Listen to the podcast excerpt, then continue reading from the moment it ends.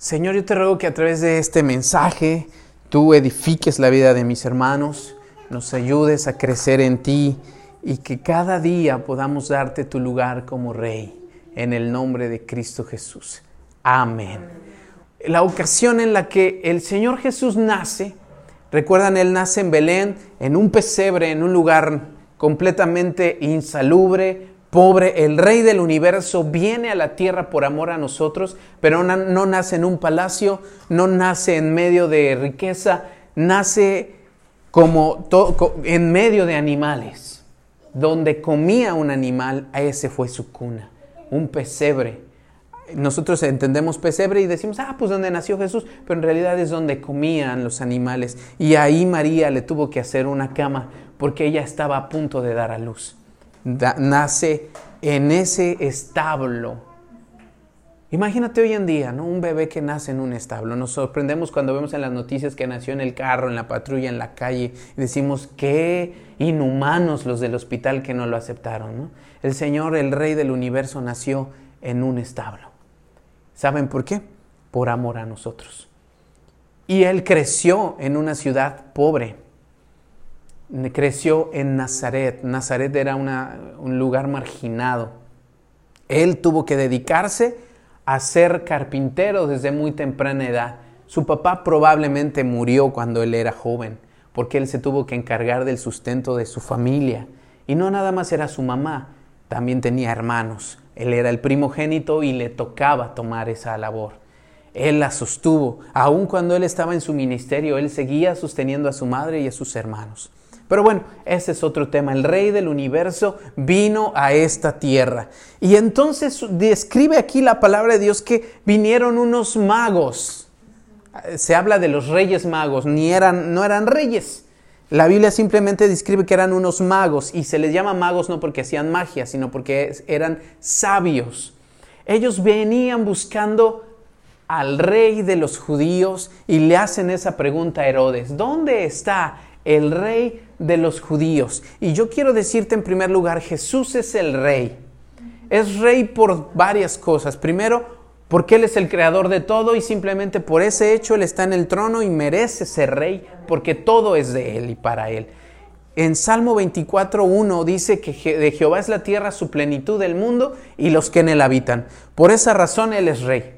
Segunda razón por la que Él es rey, porque Él dejó todo su poder, su trono, su riqueza y se hizo hombre y no solamente hombre, se vino a la condición más humillante tal vez de un ser humano y no solo ello, murió como un reo, murió como cualquier ladrón, al lado de dos ladrones. Obedeció hasta la muerte y muerte de cruz, pero como obedeció, le fue dado un nombre, sobre todo nombre, ante el cual se doblará toda rodilla.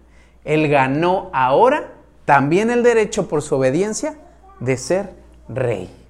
Le pertenece, lo ganó. Y aparte a nosotros nos salvó. ¿Cuántos hemos sido salvos por Jesús? Por lo tanto, Él es nuestro rey. Le hemos hecho rey. Él es el rey no solo de los judíos, sino de nuestra vida. Pero por eso le puse, ¿dónde está el rey de los judíos? Porque fue la pregunta que hizo, en este caso, este, los magos a Herodes. Ahora, vamos a meditar un poquito. Para pensar, le puse, ya leímos la cita. Muchas personas perciben al Señor Jesús como un rival. ¿Por qué un rival? O una incomodidad. Pero hoy vamos a meditar en esa perspectiva. ¿Es una amenaza o es nuestro rey. ¿A qué me refiero con ello?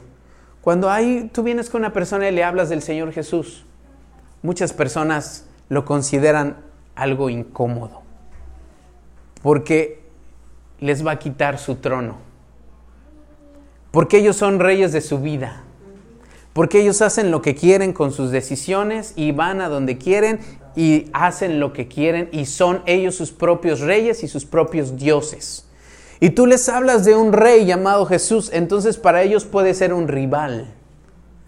Pueden tomar al Señor Jesús como alguien incómodo, decir, no lo necesito, yo me gobierno bien, yo vivo bien, he tomado buenas decisiones, mira cómo estoy, o a veces decimos eso, pero la realidad es que siempre necesitaremos al Rey de Reyes. Para nosotros, ¿Jesús es un rival o es nuestro Rey?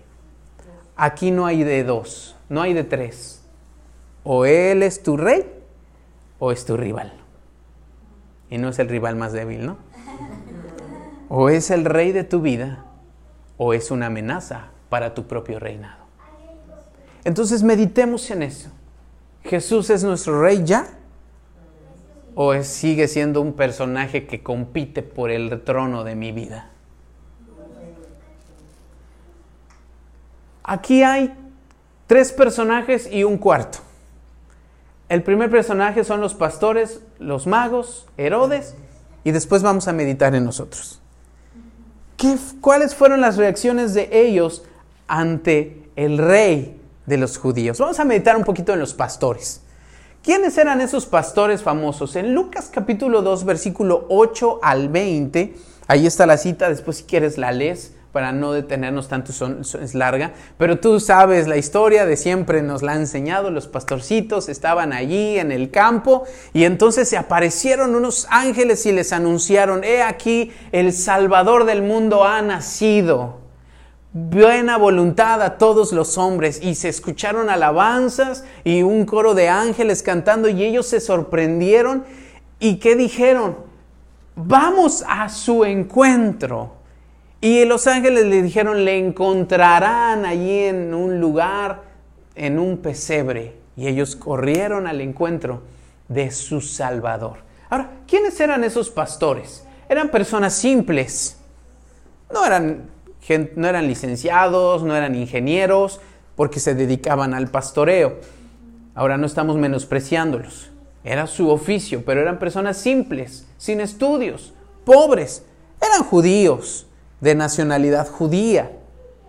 Los ángeles les anunciaron que su Salvador había nacido. Y ante ese anuncio, sin más, ellos corrieron a su encuentro. Hay muchos que les dicen, tu Salvador está aquí. Aquí te presento a tu Salvador. Jesús te puede salvar. ¿De qué? Yo no necesito un Salvador. Pero ellos sabían que su Salvador había nacido y corrieron a encontrarse con Él. ¿Qué hemos hecho nosotros cuando nos han anunciado que nuestro Salvador está en el encuentro? Yo creo que ustedes están aquí y han corrido a su encuentro pero tal vez no siempre fue así. A lo mejor corríamos, pero al otro lado. Lo adoraron. Ellos corrieron y se postraron, esos pastores. Imagínate ahí la bandada de pastores con todo y ovejas, ¿no? Afuera del establo. Ese fue el establo más famoso del universo. Un establo donde nació el creador de todo. Ellos corrieron y lo adoraron a un bebé.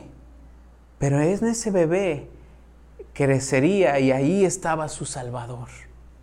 Ellos no vieron una amenaza, no vieron una ridiculez, no vieron un rival, vieron a su Salvador y ellos se fueron anunciando a todo mundo. Por donde quiera que iban, dice la palabra, anunciaban que el Salvador había nacido.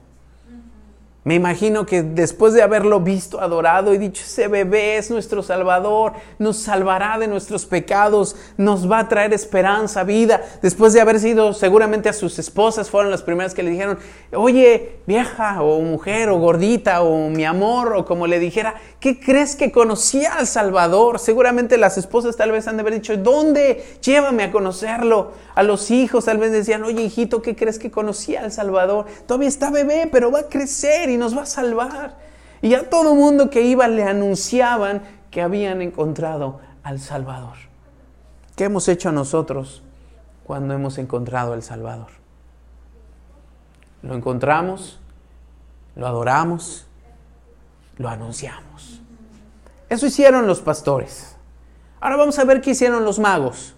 Ya es lo que leímos hace un momento. ¿Qué hicieron los magos? Miren, los magos, para empezar, eran sabios. La palabra mago y sabio es similar, no es que anduvieran apareciendo cartas o desapareciendo gente. Eran sabios y ellos venían de muy lejos, eran persas.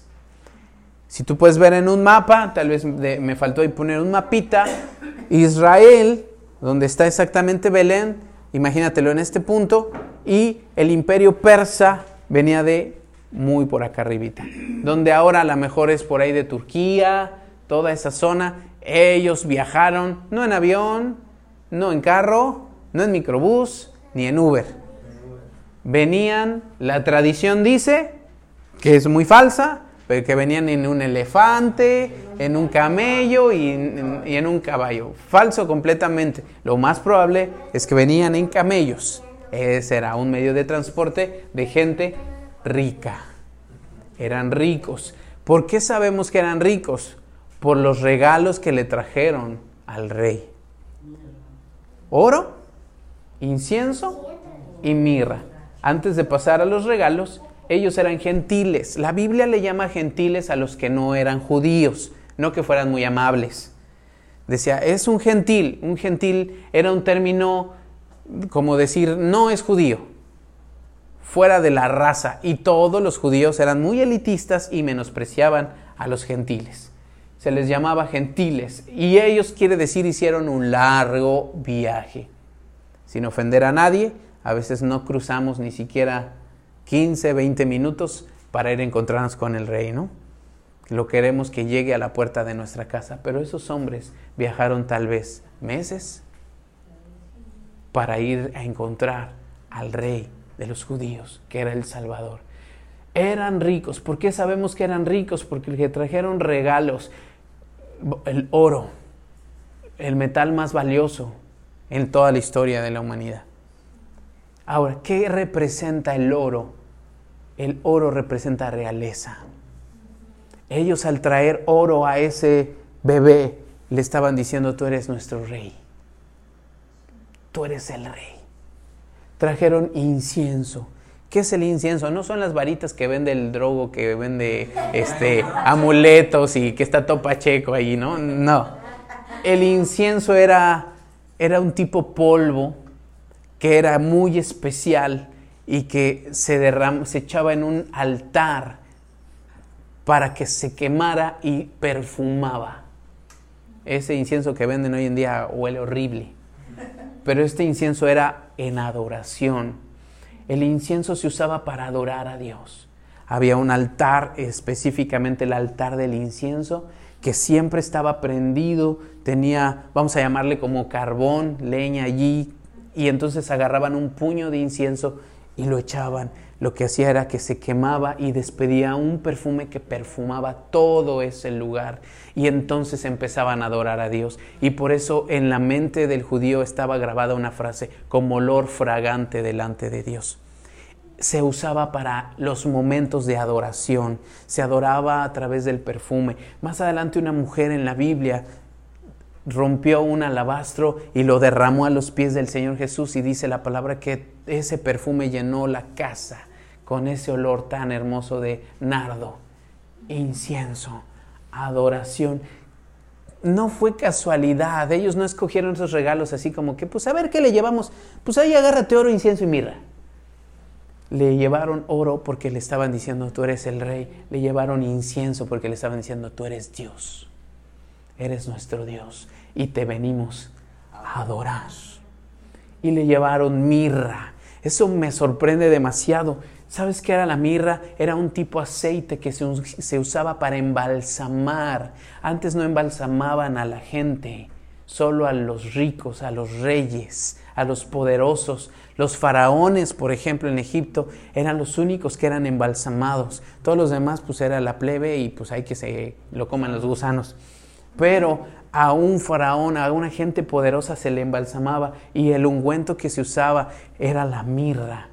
Hacía, preservaba, obviamente, pues no como momia, ¿no? Pero bueno, preservaba un poquito el cadáver, pero era un elemento muy carísimo que solo se usaba para los reyes, los ricos. Es interesante por qué le llevan mirra.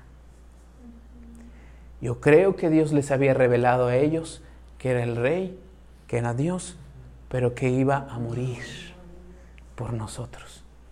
Eso estaba profetizado desde siempre. Pero mm, nosotros ya lo leemos en la Biblia, lo vemos hacia atrás, y pues sí, eso era obvio. Jesús iba a morir. Todo mundo lo sabe. En ese entonces no. Sí estaba escrito allí, pero hasta que tú ahora lo ves dices, wow, sí es cierto. Pero ellos sabían, por eso eran sabios. Sabían lo que ese rey iba a hacer por todos. ¿Y qué hicieron? Se postraron y le adoraron. Lo leímos. Se postraron y lo adoraron. ¿Qué hacemos nosotros ante ese Rey precioso que es Dios, que murió por nosotros? ¿Cuál ha sido nuestra reacción ante el Rey de los judíos? Esto nos enseña mucho, ¿verdad? Cómo debemos de vivir en respuesta a nuestro Rey. Pero quiero hablarte de otro personaje, el triste Herodes. Ese Herodes era tremendo. La historia nos enseña, y no la historia bíblica, sino la historia secular. Historiadores como Flavio Josefo, que era un judío que escribió los anales de la historia de los judíos, dice que Herodes era un hombre cruel. Él no era judío, era edomita. Quiere decir que ni siquiera era el linaje judío. Y su mamá era una princesa árabe. Pero los romanos lo pusieron de rey de los judíos. Por eso él sentía constantemente que su reino estaba amenazado. Porque ni era un rey judío legítimo, lo pusieron los romanos ahí y él pensaba que cada, en cada momento se iba a sublevar los judíos porque sí, históricamente hubo muchas revueltas judías. Los macabeos fue una de las principales rebeliones que estaban en contra para derrocar el imperio romano del gobierno hacia con los judíos. Entonces él era un hombre muy cruel, era un asesino. Como estaba tan inseguro de su reino, ¿saben a quién mató? Mató a su esposa, porque amenazaba tal vez su reino. Mató a su madre, mató a sus hijos, tres de sus hijos los mató mató a sus tíos, mató a sus primos y chorromil que cualquiera que amenazaba su reino lo mataba. Era un hombre sin escrúpulos. Flavio Josefo dijo una frase, era más seguro ser un cerdo de Herodes que un hijo de Herodes. Porque si eras hijo, te mataba. Ese Herodes era tremendo. Era un reinado de terror. Por eso la Biblia, y completamente cuadra con la descripción de un hombre que le dicen, vengo a buscar al rey de los judíos. Ah, sí. Aquí hay una amenaza. Hay un rival para mi reino. Dime dónde está. Es que yo también quiero irlo a adorar, pero realmente lo que él quería era matarlo. ¿Por qué? Si mató a su mamá, a sus hijos, a su esposa, a quien sea, pues claro que iba a ir a matar al que le dijeran que era el rey de los judíos. Entonces por eso él con engaños les dice, investiguenme dónde está, que yo quiero ir, pero Dios le advierte a los sabios y les dice, no regresen a decirle a Herodes. Y ellos se fueron por otro camino. ¿Te acuerdas que lo leímos? Ese hombre era un cruel asesino y al recibir el anuncio vio amenazado su reinado, se llenó de ira y buscó eliminar la amenaza. ¿Qué fue lo que hizo Herodes? Dijo, todos los bebés de ocho años para abajo me los matan. Y fue donde hizo una cruel masacre en Belén. Imagínate, qué horrible. Mis hijos hubieran muerto. Cualquier bebé todos los bebés fueron asesinados porque lo que quiso fue eliminar la amenaza. No le importó. Imagínate el lloro, el clamor. Por eso leímos para que se cumpliera lo dicho por el profeta donde decía, Raquel no quiso ser consolada. Voz de clamor, de llanto se escuchó en Belén. ¿Cómo clamarías si tu bebé de brazos lo mataran? a tu sobrino, a tu nieto, a quien sea. Imagínate el dolor y el lloro que había en las calles. ¿Por qué? Por un hombre lleno de orgullo, sin escrúpulos y de maldad, que vio amenazado su trono y por eso quiso eliminar la amenaza. Ahora, leemos a Herodes y decimos, no, pues está loco. Pero muchas veces, cuando Jesús viene a nuestra vida y nos dicen, Él quiere reinar en tu vida, tal vez podemos sacar el Herodes que llevamos dentro. Y empezamos, por eso hay tantos que atacan. Parece que el cristianismo se vuelve sus peores enemigos. Por eso es que el cristianismo a veces implica odio. Alguien puede decir, yo soy budista, ah, yo soy este, ah, no sé, shintoísta, ah, yo creo en la Virgen, yo creo en Mahoma, en quien tú creas, sale, no hay problema, oh, te respeto. Pero tú les dices, soy cristiano y muchas veces genera un odio, un coraje. ¿Por qué? Porque hay un Herodes dentro, que tú eres una amenaza para su forma de vida. Porque Dios que habita en nosotros, Jesús que es el Rey, implica una lucha en contra de lo que ellos tienen. Y por, ese, por eso produce tal ira y resentimiento y a veces van en contra. El Señor Jesús lo anunció y dijo, no se preocupen, a veces será así, a veces la familia te va a odiar, a veces se separarán familias por mi causa. Tristemente, no quisiéramos que fuera así, pero a veces sucede. ¿Por qué? Porque a veces el Herodes que llevamos dentro quiere eliminar esa amenaza. Yo creo que ninguno de nosotros es un Herodes. Por eso están ustedes aquí. Pero tal vez en algún momento lo fuimos. Tal vez en algún momento atacamos todo lo que amenazara nuestra forma de vida, nuestra creencia, nuestra comodidad, nuestro pecado tal vez, ¿no? Porque también vivimos en pecado y decimos, pues a mí me gusta ser así y viene este y me dice que está mal. Yo, no, no quiero yo cambiar.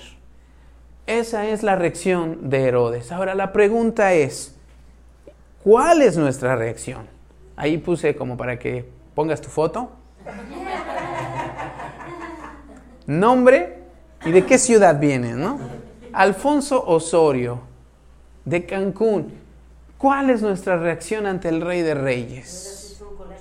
Sí, había puesto ahí a todos. La pregunta es, ¿le adorarás o buscarás erradicarlo de tu vida? Yo sé que queremos que Él gobierne, pero aquí hay, no hay medias tintas. O Él es el rey o tú eres el rey. A veces podemos ser ya creyentes y amamos a Jesús, pero no lo estamos dejando reinar. No le preguntamos nuestras decisiones, no lo consideramos en nada. Solamente sí, pues sí, Él es Dios y me gusta venir, lo adoramos, pero realmente Él está sentado en el trono de mi vida. Realmente Él va a gobernar mi economía, va a gobernar mis decisiones, va a gobernar mi vida moral, mi vida aún familiar. Y no es tan difícil realmente a veces uno dice, ah, ¿y cómo le va a hacer? Cuando Dios está en nuestra vida reinando, todo es Dios. No hay una vida cristiana y la vida secular. Somos cristianos en el trabajo y somos cristianos en la casa y somos cristianos en la iglesia. Cuando empezamos a separarlo es cuando entonces dejamos a Dios en la esquina, Él se queda ahí en Frambuesa, casa 55, ahí está Dios en esa casa y yo cuando salgo ahí le digo, Dios, nos vemos el próximo domingo, ¿eh? aquí te quedas y yo me voy a mi trabajo y allá sigo viviendo y yo me voy a mi casa y allá sigo haciendo lo que yo quiera y lo que se me venga en gana. Pero esto no puede ser así. Dios tiene que ser parte de todo lo que soy. Es, no es tan difícil, solamente es abrazarlo y decirle, Señor, reina en mi vida. Ahora, quiero hablarte de un hombre más. Él se llamaba Simeón. Y quiero ahí sí que me acompañes. Está en Lucas 2.25. Ya con él terminamos.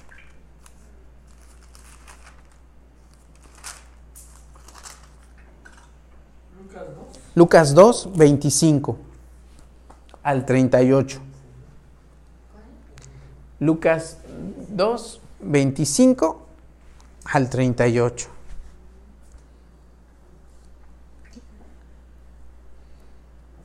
Es un poquito largo, pero te lo leo rápido, ¿vale? Juan, antes de Juan, uno antes. Lucas. Ah, Ajá. Dos. 25.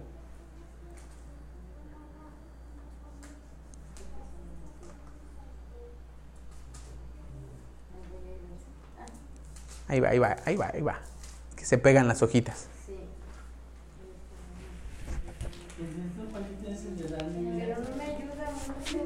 Mira, Ya se con sí, ya la vi. Papá. Te voy a comprar cinco de edad. Cinco de ya vi. Ya, ya, ya. Lucas 2.25 en adelante, yo lo leo. Dice, y aquí había en Jerusalén un hombre llamado Simeón. Y este hombre justo, piadoso, esperaba la consolación de Israel y el Espíritu Santo estaba sobre él. Luego dice, y le había sido revelado por el Espíritu Santo que no vería la muerte antes de que viese al ungido del Señor, esto es, al Señor Jesús. Y movido por el Espíritu vino al templo, y cuando los padres del niño Jesús lo trajeron al templo para hacer por él conforme al rito de la ley, él le tomó en sus brazos y bendijo a Dios diciendo, ahora Señor despides a tu siervo en paz conforme a tu palabra, porque han visto mis ojos tu salvación, la cual has preparado en presencia de todos los pueblos, luz para revelación a los gentiles y gloria de tu pueblo Israel. Y José y su madre estaban maravillados de lo que se decía de él. Simeón era un hombre ya viejito, pero que él anhelaba ver el cumplimiento de la venida del Mesías, del rey. Y Dios le había revelado que él no moriría hasta que lo viera. Y entonces, movido por el Espíritu, ese día Dios le hizo sentir, ve al templo. Y cuando fue al templo vio al niño Jesús que sus papás lo llevaron porque lo iban, en, a los ocho días se acostumbra presentar al niño en el templo judío. Lo presentan, oran y hacen un ritual que es la circuncisión y todo ese asunto. Entonces cuando lo iban a presentar, Simeón lo ve, lo carga, lo levanta así, perdón la comparación, pero se me vino a la mente como el rey león, ¿no?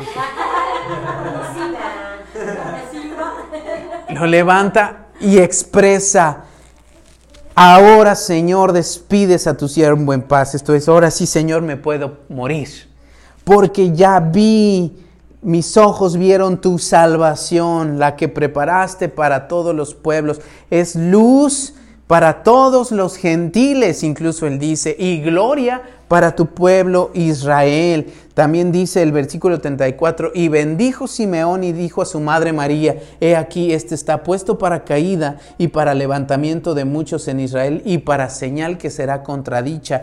Fíjate lo que dice, y una espada a- traspasará tu misma alma para que sean revelados los pensamientos de muchos corazones. Ese hombre estaba lleno de la presencia de Dios.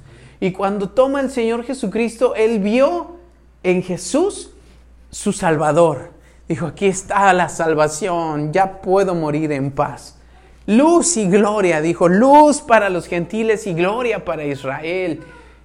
Vio que sería traspasado con una espada su misma alma. Esto estaba él pensando como los magos. Sabía que tal vez él iba a morir por nosotros. Y sabía que ese hombre, ese Salvador nos ama y que conocería nuestro corazón. Él se alegró, se gozó, lo cargó y dijo, ya me puedo morir en paz. Simeón era un hombre temeroso de Dios, lo decía, y su reacción ante el Salvador fue correr, cargarlo, abrazarlo, profetizar y decir, tengo ahora sí todo en mi vida, puedo partir en paz. Ahora la pregunta para nosotros es, ¿qué haremos ante el Salvador? ¿Qué estamos haciendo continuamente? ¿Cómo hemos recibido al Salvador en nuestra vida? Yo sé que cada uno de nosotros hemos recibido a Jesús como nuestro Salvador, pero yo lo que yo quiero preguntarte es cómo lo hemos recibido. ¿Qué estamos haciendo con Él? ¿Está reinando en nuestra vida? ¿Estamos dejando lo que Él se siente en el trono? ¿Estamos cediéndole el control de nuestra vida, de nuestras decisiones? ¿Cómo puedo yo cederle el control de mis decisiones? Pregúntale. Aquí para eso hay que fomentar una relación. No es tan sencillo porque para escuchar la voz de Dios necesitamos mucho deseo, lectura la palabra y oración. Y esas tres cosas son las que muchas veces la gente batalla. La lectura de la Biblia, la oración y estar cerca de Dios, adorar. Él desea ser, puse una corona ahí de fondo, ¿no? El rey de nuestra vida. El rey que guíe nuestras decisiones. No solamente quiere ser algo bonito de mi vida, porque Él lo es. Él es algo hermoso en mi vida, pero no quiere Él nada más pararse a un lado y decir, bueno, yo soy parte de tu vida. Él vino para ser nuestro rey.